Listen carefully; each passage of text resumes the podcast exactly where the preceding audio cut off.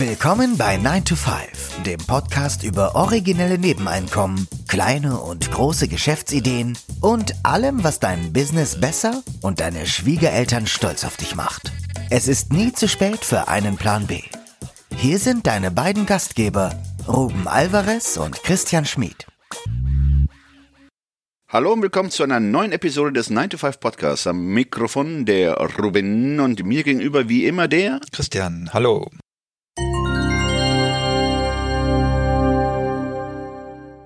Der Titel der heutigen Episode lautet Warum du noch keinen Zeithassel hast. Wir sind ja der Auffassung, dass der richtige Mindset ähm, ein entscheidender Erfolgsfaktor ist. Und äh, in der Welt der Unternehmensgründung gibt es den Begriff, also ob ich es richtig ausspreche, wenn nicht, spreche ich es auf Deutsch aus. Ja. Wannapreneur, also auf Deutsch, Wannapreneur. Ja. Wanna, oder Wanna, Wanna. Wannapreneur, oder, ja. ja. Oder Instagram-Entrepreneur, dass wir nicht mal den, den, den deutschen Begriff zulassen, also als Unternehmer. Okay, okay. Also jemand, der gerne ein Entre, Entrepreneur, Entrepreneur wäre, das fällt mir echt schwer, es aber irgendwie nicht, nie wirklich macht. Ja, genau. Und wir wollen jetzt heute mal darüber sprechen, also was die Beweggründe dafür sein können, keinen Zeithassel zu starten. Das klingt jetzt ein bisschen skurril vielleicht, hm. aber wir haben eben gemerkt, dass immer wieder bestimmte Glaubenssätze, Bedenken, Einwände geäußert werden zu dem Thema. Und wir wollten einige der Highlights mal rausgreifen heute und beleuchten. Also wir sind jetzt, wir sind nicht dazu da, um euch, äh, wir sind nicht zum Predigen hier und wir wollen auch keinen von irgendwas überzeugen, sondern einfach mit ein bisschen Rationalität auf diese, auf diese Punkte gucken. Es wird sicherlich auch noch viele andere Ausreden geben oder Gedanken, die einem im Kopf rumgeistern. Äh, wir haben uns hier auf sechs Punkte, glaube ich, geeinigt. Das mhm. sind unsere äh, Top Six, würde ich mal sagen. Genau aber äh, nicht mit dem Anspruch, wir heben nicht den Anspruch auf Vollständigkeit. Also wenn ihr meint, äh, hey, da sind noch andere Gedanken, die äh, eine Rolle spielen, dann bitte lasst es, es uns wissen. Genau. Fangen wir doch direkt an. Nummer eins. Im Moment bin ich mit meinem 9 to 5 total ausgelastet. Also dieses Argument, ich habe genug um die Ohren, ich habe überhaupt keine Zeit für irgendeinen, für irgendeinen Quatsch, den ich nebenher noch mache. Und da hattest du ja auch gesagt, Ruben, ähm, findest du total legitim, diesen Einwand? Also ich, das ist für mich ein ganz legitimer ähm, ja. ähm, Einwand oder Gedanke, weil es gibt sicherlich Menschen, die genug Geld verdienen und überhaupt keine Vorteile mehr sehen, zusätzlich Geld zu verdienen. Mhm. Äh, aber es gibt auch andere, die vielleicht ähm, die Übernahme von einer zusätzlichen Verantwortung einfach nur scheuen. Also eine Verantwortung, ein Nebengewerbe zu betreiben, weil es für sie mehr Stress bedeutet und dann natürlich auch weniger persönliche Zeit äh, bedeutet. Ja. Äh, und klar, wenn man jetzt, sag ich mal, vielleicht auch kleine Kinder hat und so weiter. Ja. Dann ist aber es auf, äh, genau. Und es gibt den Typus, der einfach momentan zufrieden ist in seinem Job. Genau. Und genug Geld verdient und sich finanziell abgesichert fühlt. Genau. Und da wollten wir eigentlich nur die Idee mal pflanzen, dass es ja auch Zeithassel gibt, die eben nicht mehr Stress bedeuten, sondern ganz im Gegenteil, die sogar dazu führen können, dass man weniger gestresst ist. Also ich sage jetzt mal als Beispiel, man geht ja auch ins Fitnessstudio im besten Falle, weil man dadurch sich insgesamt besser fühlt als Ausgleich und hat nicht das Gefühl, oh Mist, jetzt habe ich noch einen zusätzlichen Termin, ich muss jetzt noch ins Fitnessstudio gehen. Und genauso kann es ja mit einem Side-Hustle sein, wenn man sich den richtigen raussucht, dass das etwas ist, was einem sogar noch mehr Energie gibt. Etwas ist, was einem erfüllt, äh, ein, tatsächlich einen Ausgleich bietet. Also wir haben in der Vergangenheit ja schon mal über so Side-Hustles gesprochen wie Dogwalking oder Schatzsuche. Also vielleicht auch so Sachen, die im Kontrast stehen zu dem, was man im 9 to 5 macht, wo man, wenn man jetzt eher einen Computer-Bürojob hat, sagt, ich suche mir jetzt noch was mit Menschen. Wenn man jetzt eher einen Job hat, wo man viel drin ist, dass man sagt, ich suche mir was in der Natur. Also, dass man bewusst sich einen komplementären Zeithassel sucht, der Energie spendet und der nicht Energie raubt. Richtig.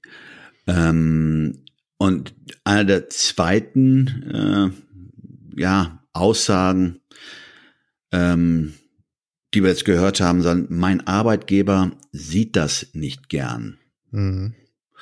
Äh, ja, das kann durchaus sein, äh, vor allen Dingen, wenn äh, der Nebenjob den Vollzeitjob gefährden kann. Mhm. Sprich, wenn, wenn dieser, diese Nebentätigkeit ähm, einen Interessenkonflikt darstellen kann, dann ist es sicherlich ähm, wahr, dass der Arbeitgeber auch zu Recht wahrscheinlich auch dagegen sein kann. Aber in den meisten Fällen, so habe ich zumindest äh, festgestellt, ähm, äh, wenn man es dem Arbeitgeber anmeldet oder bei dem Arbeitgeber anmeldet, dass die wenigsten dagegen sind.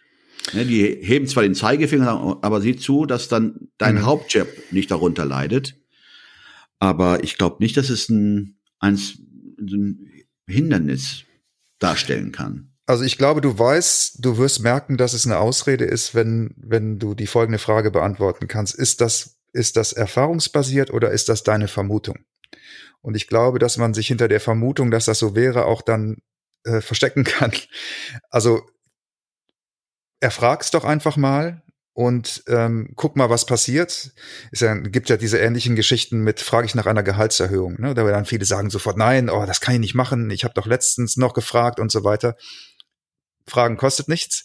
Und äh, ich sag mal, auf jeden Fall ist es ein Lernerlebnis. Also es kann ja auch sein, dass der Arbeitgeber sagt, cool, endlich mal jemand, der noch was, also der noch was nebenbei machen möchte. Es kann ja auch durchaus sehr, sehr positiv gedeutet werden. Es sagt dann ja auch am Ende viel über den Arbeitgeber aus, oder es kann eben so gedeuten, oder es kann eben dir zeigen, dass dein Arbeitgeber, naja, vielleicht gar nicht so daran interessiert ist, dass du dich anderweitig weiterentwickelst. Ne? Also es würde, es würde zumindest eine, eine klarere Aussage über deinen mhm. Arbeitgeber liefern, denke ich. Richtig. Und was man noch als weiteren Lerneffekt hier aufführen kann, ist, dass äh, ähm, Entscheidungen auf Basis von Annahmen einen nicht weiterbringen. Also sehr oft muss man auch mal ins kalte Wasser springen, um mal zu erfahren, ob es wirklich so eintritt, wie man Richtig. angenommen hat. Genau. Punkt drei, finanziell habe ich das überhaupt nicht nötig. Auch da, ja, kann durchaus so sein. Äh, wie gesagt, wir sind hier nicht zum, zum Reformieren oder Predigen, kann man so sehen. Äh, den einzigen Einwand, den wir da hätten, ist zu, zu sagen, naja, also wie unabhängig bist du denn finanziell, dass du diese Aussage treffen kannst? Oder ist deine finanzielle Situation komplett an einen Arbeitgeber, an einen Job gekoppelt? Und äh, ja, die Pandemie hat ja auch gezeigt, dass diese Ära, die wir vielleicht noch aus dem Wirtschaftswunderzeiten kennen und gewöhnt sind, dass diese Ära irgendwie jetzt zu Ende geht. Ne?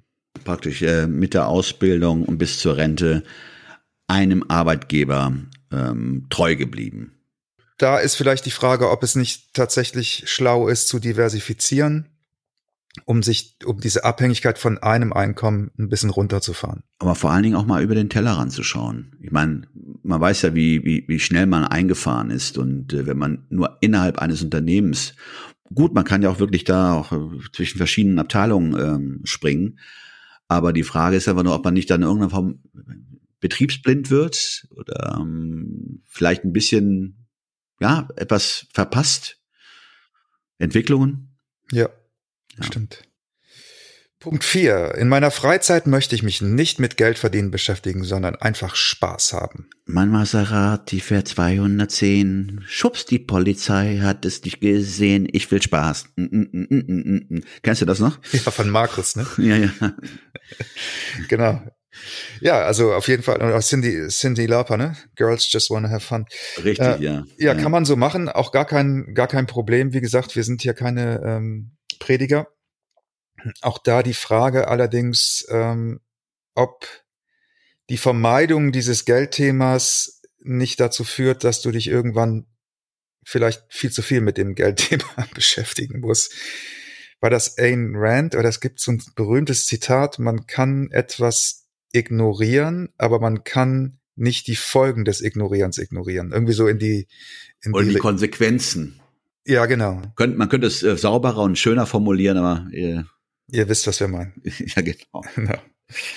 Nummer fünf. Mir fehlt noch die zündende Idee. Ja, das, das äh, haben wir schon häufiger gehört. Ne, das ist oder eine Abwandlung. Ach, ich würde ja gern was Eigenes machen, aber ich habe da keine Idee. Und dann kann man jahrelang darauf warten, auf diese geniale Idee, mit der man dann sein Unternehmen gründet oder ein Nebeneinkommen startet.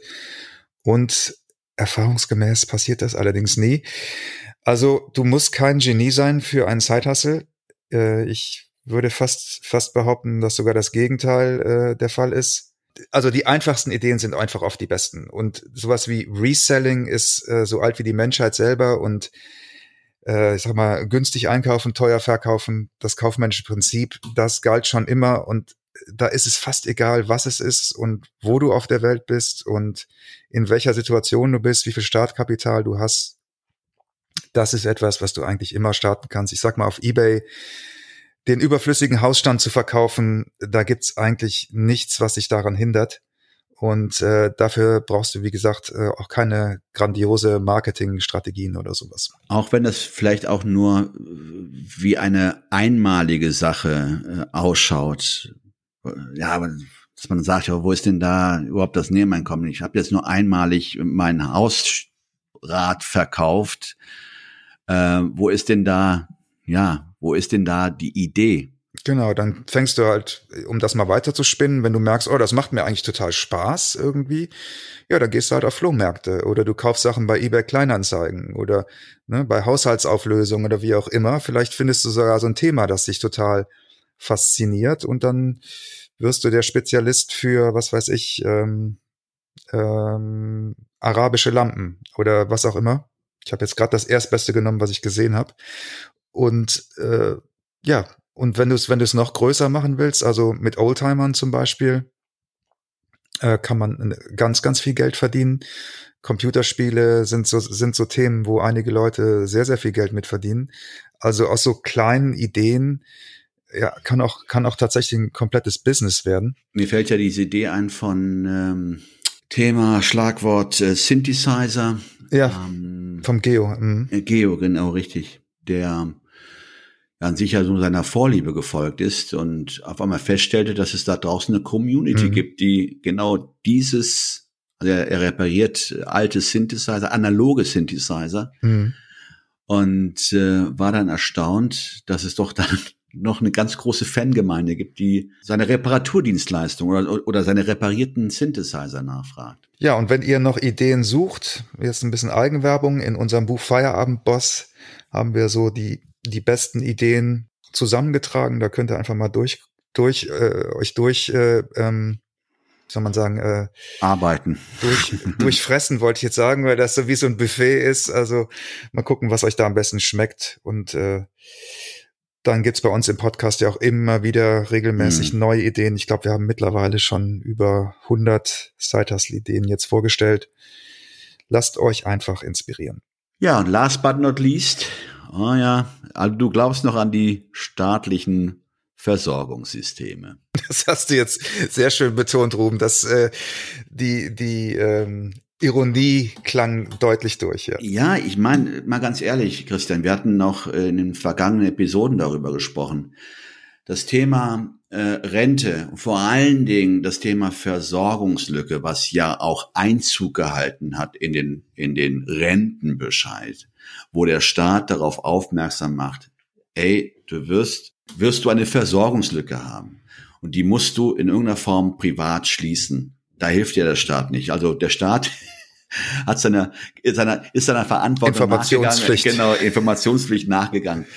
Das Thema ist, äh, viele nehmen sich das, dieses Themas überhaupt nicht an und sind dann am, am Ende ihrer Arbeitszeit oder ihres Arbeitslebens dann so überrascht, dass die Rente, von der sie glaubten, dass sie sie versorgen wird, äh, es dann doch nicht mhm. tut.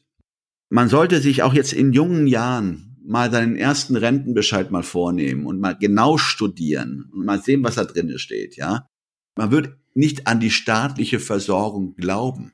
Also ich glaube, dass ganz viele daran glauben und dass das auch ein großes Hemmnis ist. Denn wenn man im Hinterkopf hat, dass der Vater, Vaterstaat irgendwie dich, sich um dich kümmert, was ja eine schöne Vorstellung ist, das will ich gar nicht in Abrede stellen, dann ist natürlich die Motivation nicht besonders groß, einen Zeithassel zu starten. Nur die Frage, die man sich stellen sollte, ist das sozusagen, äh, ist das ein Glaubenssatz, der überholt ist? Ist das eine, ein Märchen, mit dem man aufgewachsen ist, das aber mhm. einfach nicht mehr der Wirklichkeit entspricht. Und dann ist die Frage, hatten wir eben auch schon mal, du kannst das ignorieren, aber leider kannst du die Konsequenzen des Ignorierens nicht ignorieren. Und dann ist es natürlich in vielen Fällen auch schon nicht zu spät, aber spät. Genau, und wenn es zu spät ist, dann wird wahrscheinlich das Thema Side Hustle einen, ja, wie ja. soll ich sagen, einen, ein ganz anderes Geschmäckle äh, haben. Ja. Denn dann ist wahrscheinlich ein Side Hustle das, was dir das Überleben, ich sage mal so ganz mal, das Überleben ja. garantiert. Richtig. Ja. Ja, das waren unsere Ideen zu dem Thema, warum ihr vielleicht noch keinen Side-Hustle habt. Einige von euch wissen wir ja auch, haben schon ein oder sogar mehrere Side-Hustle. Und was jetzt natürlich interessant wäre, wenn jemand sich wiedererkennt in diesen, ich sag jetzt mal, Glaubenssätzen, in diesen Ideen ähm, und es vielleicht geschafft hat, das zu überwinden und ein Zeithassel gestartet hat, was da so der auslösende Faktor war, was so ein, gab es da vielleicht so ein Aha-Erlebnis oder ja, weiß ich nicht, ein Buch, das man gelesen hat oder welcher Einfluss hat einen dazu gebracht, es dann doch zu machen.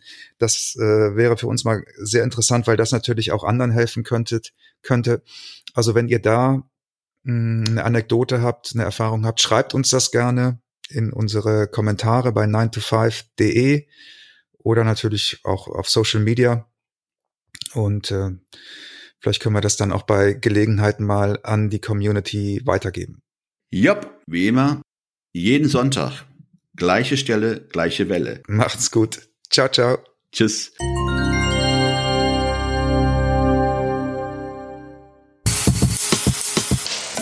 Das war 9 to 5, der Podcast von Christian und Ruben. Alle in der Episode erwähnten Links findet ihr in den Show Notes auf 9to5.de.